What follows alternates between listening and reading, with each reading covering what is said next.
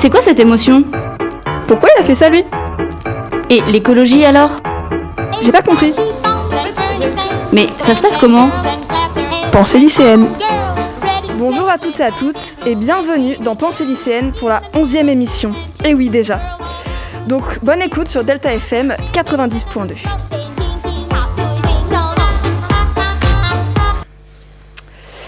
Donc bonjour à tous. Et oui, ça fait déjà 11 émissions, ça passe vite hein. Bon, comment ça va tout le monde? Bah moi ça va, salut Bah super. Du coup, aujourd'hui, on a encore des invités, encore et toujours. C'est trop bien, c'est trop génial. Donc on a Yasmine qui passe en coup de vent. Euh, qui, était, enfin, non, qui est passée pardon, en coup de vent à la dernière émission. Je sais pas si vous vous, si vous, vous souvenez. Ouais, je bégaye aujourd'hui, c'est horrible. voilà. Et donc euh, aujourd'hui, elle nous rejoint pour de vrai. Donc bonjour Yasmine. Bonjour, bonjour. Et on a une très bonne nouvelle pour vous tous et pour nous aussi, au passage. Donc Irène nous rejoint à plein temps dans les- dans l'émission. donc euh, bienvenue à toi Irène. Merci. Voilà. Donc quel est un peu le programme d'aujourd'hui? Alors, je vais vous parler de l'histoire du vent des globes. Très bien. Et, et bah moi du coup je vais vous parler des araignées au plafond. Et quant à moi, bah, je vais rien faire, juste vous écouter comme la dernière fois. Au moins maintenant t'es dans le studio. Donc bah, c'est super. Donc moi je vais commencer avec ma chronique. Bonjour à tous. Comment allez-vous? Normalement, tous les auditeurs n'ont rien compris. Pourquoi? Parce que je viens de dire ça en langue des signes. Eh oui. Donc aujourd'hui, je vais vous parler de LSF. La quoi? La LSF Oui, c'est la langue des signes française. Donc oui, j'essaie de l'apprendre, même si je suis de moins en moins motivée. Enfin non, pas, pas de moins en moins. Je suis moins motivée que pour apprendre le japonais. Même si je suis pas une très grande motive, hein, je suis un peu flemmarde. Mais ça, c'est pas grave. Donc, ça, je vous en parlerai une autre fois de ma motivation pour le japonais, mais bon, bref. Donc j'ai commencé à apprendre la LSF après avoir vu la saison 5 de Scam, d'une série, de Scam France plus précisément. Mais ça, je vous en avais déjà parlé dans notre émission spéciale série. On a invité Louise Lola. Je sais pas si tu t'en- souviens forcément, toi. Bah oui. Voilà. Et à cette époque, Irène n'était pas encore là. Donc je sais pas si toi, tu en as eu, l'occasion d'écouter cette Euh, émission. non, désolée. C'est pas grave, je ne t'en veux pas. Merci. Je vais juste te virer tout de suite de cette émission. non, c'est faux, c'est une blague. Bref, j'ai tout de suite accroché avec cette langue, car euh, j'ai une grande passion pour les langues. Et la langue des signes est une langue à part entière. Ah oui, et c'est langue des signes et non langage des signes. Faut faire attention. Donc la LSF est la langue des signes française. Mais il en existe plein d'autres comme la comme l'ASL aux États-Unis et au Canada anglophone, la LSQ au Québec et au Canada francophone, ou encore la BSL en Angleterre. Il existe aussi une LSI, langue des signes internationale, mais elle n'est pas couramment parlée.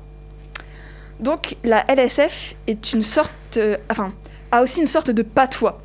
Un mot pourra se dire différemment en fonction de là où on l'a appris. Bon, si vous voulez, chère chroniqueuse présente ici, nous allons faire un petit exercice pratique. Et ne vous inquiétez pas, cher auditeur, je vais vous décrire comment faire des gestes. Voilà. Donc, pour commencer, je vais vous apprendre un truc utile à dire bonjour. Voilà, je connais le déjà. connais déjà. Je dire mon prénom aussi. Moi aussi. Euh, donc, alors, c'est pas très compliqué. Donc, vous tendez votre main, paume, euh, enfin, comme ça, paume vers vous, avec les, avec les bouts du doigt au niveau de votre bouche, et vous la descendez comme pour faire un bisou. Bonjour. Voilà. En faisant le son ou avec la bouche. Bon, avec les masses, ça se voit pas beaucoup, mais vous faites bonjour avec le son ou. Voilà. Ensuite, on va passer à un truc merci. Alors là, extrêmement compliqué. C'est la même chose que bonjour. ouais, Alors- je vous avais prévenu, c'est très dur. Oui, Il y a quand même une petite différence entre bonjour et merci. Oui, j'allais y venir. Pour merci, au lieu de faire un ou avec la bouche, on fait un i avec la bouche. On sourit. Donc merci. Et si je peux, euh, Oui, si je peux inter- euh, interagir, euh, j'ai remarqué, alors je sais pas si c'est si c'est comme ça tout le temps, mais j'ai remarqué que du coup pour bonjour on baissait plus le bras comme pour faire une révérence un peu, et pour merci on le faisait un peu plus droit. Peut-être, après ça j'avoue que je ne l'ai pas forcément remarqué, mais peut-être. Après je pense que chacun a sa, façon de, de parler la langue des signes. Et que tu connais des gens qui l'utilisent Euh, bah, c'est que je m'y intéresse beaucoup aussi, j'aime Ah, beaucoup cette langue. C'est pas pour ça, c'est pas pour rien qu'on est amis. bon, j'aurais bien aimé vous apprendre plein d'autres mots cool. Comme je l'ai dit plus tôt, je suis un peu flemmarde, du coup je ne connais pas des masses de mots, mis à part lapin, lièvre et tortue. Donc c'est pas ultra utile. Bah si, quand même, tu peux raconter euh, le, la fable de la fontaine. Le lièvre et la tortue. Oh là là.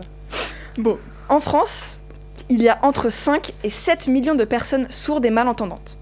Ça fait un paquet de monde. hein. Et savez-vous combien de personnes parlent à LSF Environ 169 000 dans le monde et 100 000 en France. Ouais, c'est pas énorme comparé aux besoins de, enfin, au nombre de personnes qui ont besoin de la LSF. J'aimerais aussi euh, ajouter que c'est vachement compliqué pour les personnes qui parlent la LSF en ce moment avec le Covid et les masques.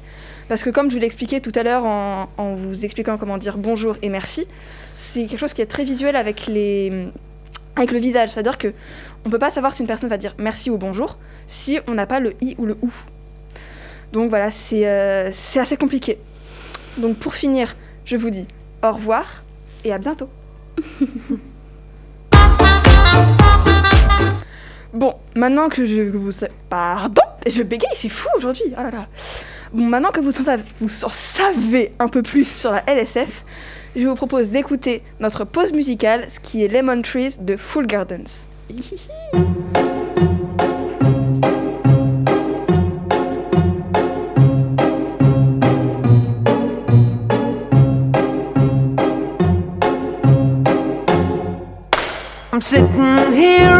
Boring room. It's just another rainy Sunday afternoon. I'm wasting my time, I got nothing to do. I'm hanging around, I'm waiting for you, but nothing ever happens. And I wonder. I'm driving around in my car. I'm driving too fast, I'm driving too far. I'd like to change my point of view.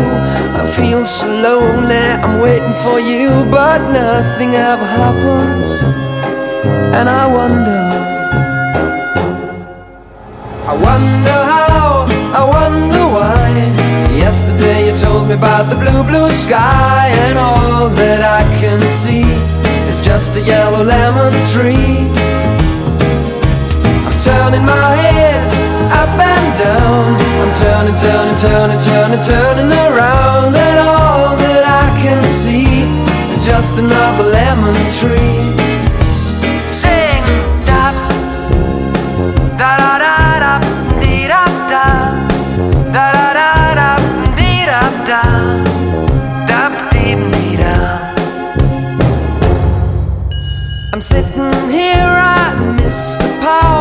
I'd like to go out, taking a shower, but there's a heavy cloud inside my head.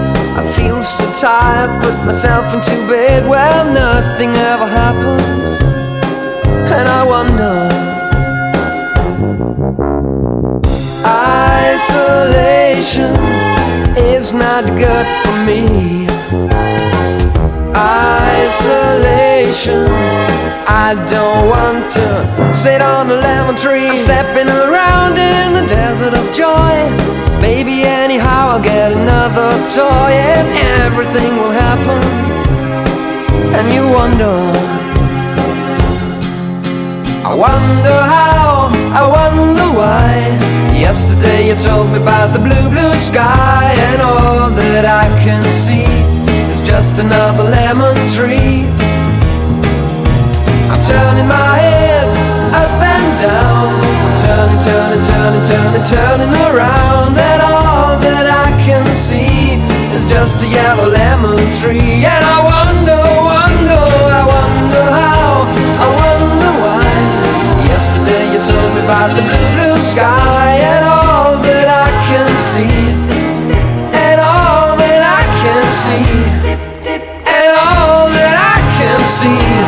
just a yellow lemon tree. Rebonjour, vous êtes de retour dans Pensée lycéenne et c'était Lemon Tree de Fool's Garden. Maintenant, nous allons, nous allons écouter ta chronique Lia. Eh, dis donc, mais tu n'aurais pas des araignées au plafond, toi? Ah, bah en parlant de ça, l'autre jour, je me suis posé une question existentielle. Oula, tu me fais peur. Bah oui, vous me connaissez, je suis plutôt du genre à me poser plein de questions super intéressantes et super importantes. Bon, allez, raconte. J'y viens, j'y viens. La semaine dernière, j'étais en cours à côté d'Hugo, un ami, Et là, il me dit Regarde là-haut, il y a des araignées. Donc moi, je suis là, je cherche, je cherche, mais j'en vois pas. Donc il me fait Mais si, regarde, tout là-haut dans le coin. Et là, après des dizaines de secondes à chercher, je la vois enfin. Elle était toute fine et pas très grande, toute seule, tout en haut de cet immense plafond, dans un tout petit coin. Elle était si mignonne et si seule, mais surtout si mignonne. De toute façon, tu trouves tout mignon, toi, entre les cochons, les dragons, la semaine dernière, grande goule. Grande goule, franchement, je trouve ça pas si mignon que ça, moi. Mais si. En plus, le, le nom des oiseaux ce matin, Pouillot et les araignées. Pff, tu me fatigues, Ilia, tu me fatigues. C'est pas de ma faute s'il y a plein de choses mignonnes dans ce monde. Oui, j'aime les cochons, c'est une bête trop mignonne et pleine d'amour et je rêve d'en avoir un en animal de compagnie. Et je rêve... Euh, non, pardon. Si, et je rêve d'en avoir un en animal de compagnie. Ça, je l'ai déjà dit, mais je rêve, je rêve, je rêve, je rêve, je rêve d'en avoir un en animal de compagnie. Et oui, le nom du dragon de la semaine dernière, Grande Goule. Grande Goule, c'est trop chou Oui, bon, les oiseaux de ce matin, Pouillou. Pouillou, c'est trop rigolo. Ça me fait penser à un dessin animé, y a pas un truc comme ça, Pouillou sur la montagne c'est ça, mais pour, moi, Pouillou, ça me fait penser à Pouilleux. Et Pouilleux, c'est pas forcément très. C'est pas très. Alors Pouilleux, bah, ça me fait penser au jeu. Oui, bah, finalement, Pouilleux, c'est un peu péjoratif quand Ouais. même. Quand tu traites Ouais. quelqu'un de Pouilleux, c'est pas agréable. Bref, c'est trop mignon. Et les araignées, oui, j'aime les araignées. Toutes, toutes, toutes les araignées. Je les trouve mignonnes depuis que je suis toute petite. Et vous ne pouvez pas dire que ça, ce n'est pas mignon. Euh... Les cochons, c'est mignon. Grande cool, Les c'est un nom cochons, c'est mignon. mignon, mais pas les araignées. Les cochons, c'est mignon. Les araignées aussi. J'ai envie de leur faire des vidéos, petits les araignées, câlins elles comme ça. s'attaquent, Même euh, la veuve noire et la migale toute poilue là qui te monte sur le bras et puis qui arrive et puis qui te pique avec ses crocs et tu crèves trois jours après. Les tarentules, tu aimes bien les tarentules Bah ouais, pourquoi pas. Bon, folle. Enfin bon, revenons-en à nos moutons. Ah, ça aussi c'est mignon d'ailleurs. Bon, ok, j'arrête. Donc, quand j'ai vu cette araignée, une multitude de questions me sont venues. Tout d'abord, s'il y a une araignée ici, c'est qu'il y en a d'autres autre part, dans le lycée. Mais je n'en ai pas vu avant elle. Et donc, s'il y a d'autres araignées, ça veut dire qu'il y a des toiles d'araignées. Mais pareil, je n'en ai pas vu. Ce qui m'amène donc à ma question existentielle. Comme il y a des araignées, il y a des toiles, mais comme je n'en ai pas vu, c'est qu'elles sont enlevées. Jusqu'ici, on est d'accord. Ouais. Donc, comment les agents d'entretien font pour enlever ces toiles? Parce que le plafond est quand même hyper haut C'est ça ta question existentielle? Mais oui Euh, bon, j'avoue, Désolée, j'ai pour le coup, j'ai un peu survendu ma question existentielle. Un peu survendu. Mais c'est quand même intéressant, non? M'attendais à une révélation. hein. Oui, bon, d'accord. Bon, si ça ne vous va pas, je peux vous donner des vraies informations sur les araignées. Comme par exemple, avoir des araignées dans sa maison signifie que votre maison est saine. Ou encore, les araignées, dites aussi arachnéides ou aranéides, sans le kne, sont des prédateurs invertébrés. Elles n'ont pas de vertèbres. Ou alors une info comme il existe de nombreuses, de nombreuses, de nombreuses sortes d'araignées. Mais quand je dis nombreuses, c'est nombreuses. Comme euh, les tégénaires, les, les phoques, les faucheuses. Ça, c'est les trois sortes les plus courantes dans les maisons. Mais du coup, tu as eu ta réponse pour comment font les agents d'entretien pour enlever les toiles d'araignée? Ah bah du coup, pendant la semaine, j'ai regardé partout autour de moi pour vérifier s'il y en avait ou pas. Et? Bah, en fait, j'en ai vu plein. Il y en a partout. Alors des fois, il y a juste des toiles et des fois, euh, il y a des araignées en plus. Ah ouais, moi aussi j'en ai vu au plafond du self et dans les chambres d'internat. Donc, bah, du coup, ça veut dire qu'ils les enlèvent pas. Et ça, je suis contente. Parce que, déjà, c'est, c'est- elles sont très pratiques. Car elles mangent toutes les petites bêtes qu'on n'aime pas. Elles sont mignonnes. Ça protège leur espèce de ne pas les enlever. Et ça prouve que le lycée est un endroit sain. Et comme on dit, des araignées du tantôt cadeau, araignées du soir espoir.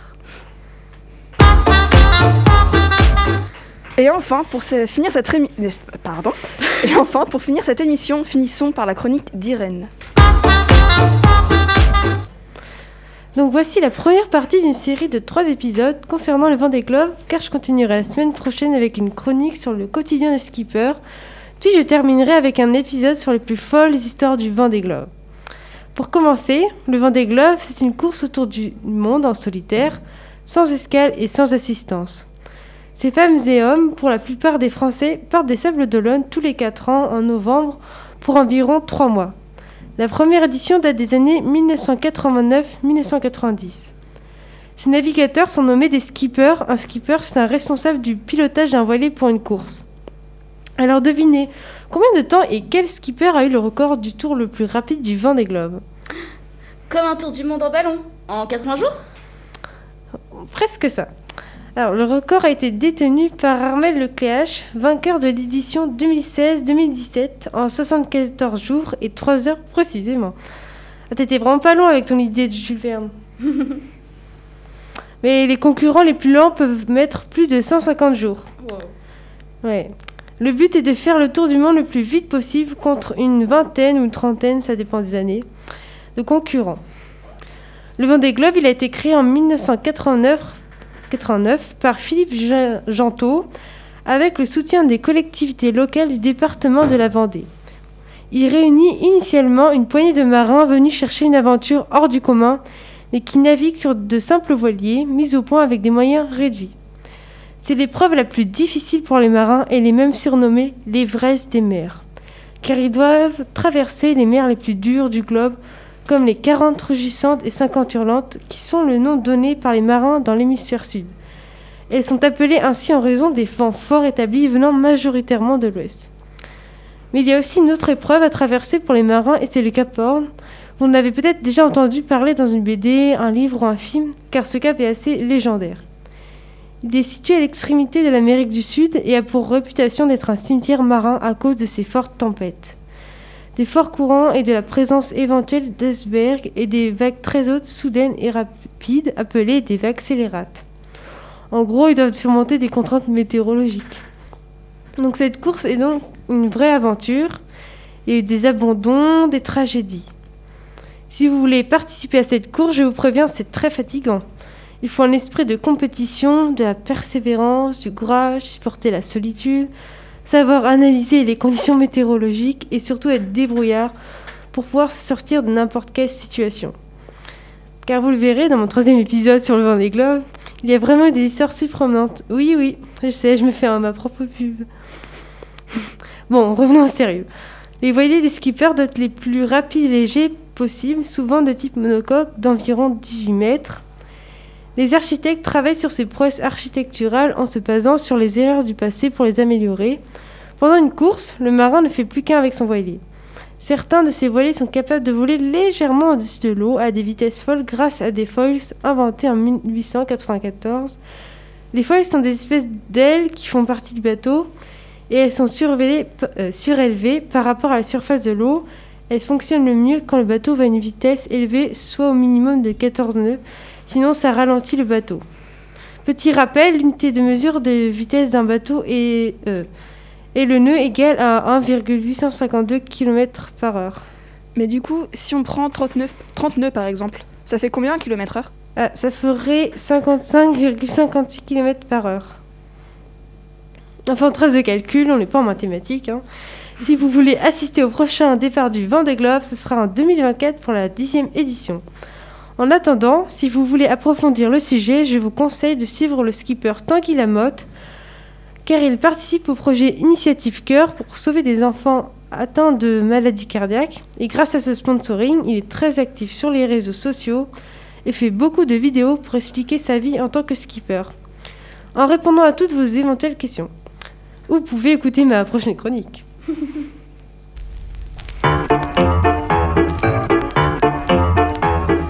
voilà, notre émission est enfin terminée. Nous vous souhaitons une bonne journée sur Delta FM 90.2. C'était Pensée lycéenne. À bientôt Au revoir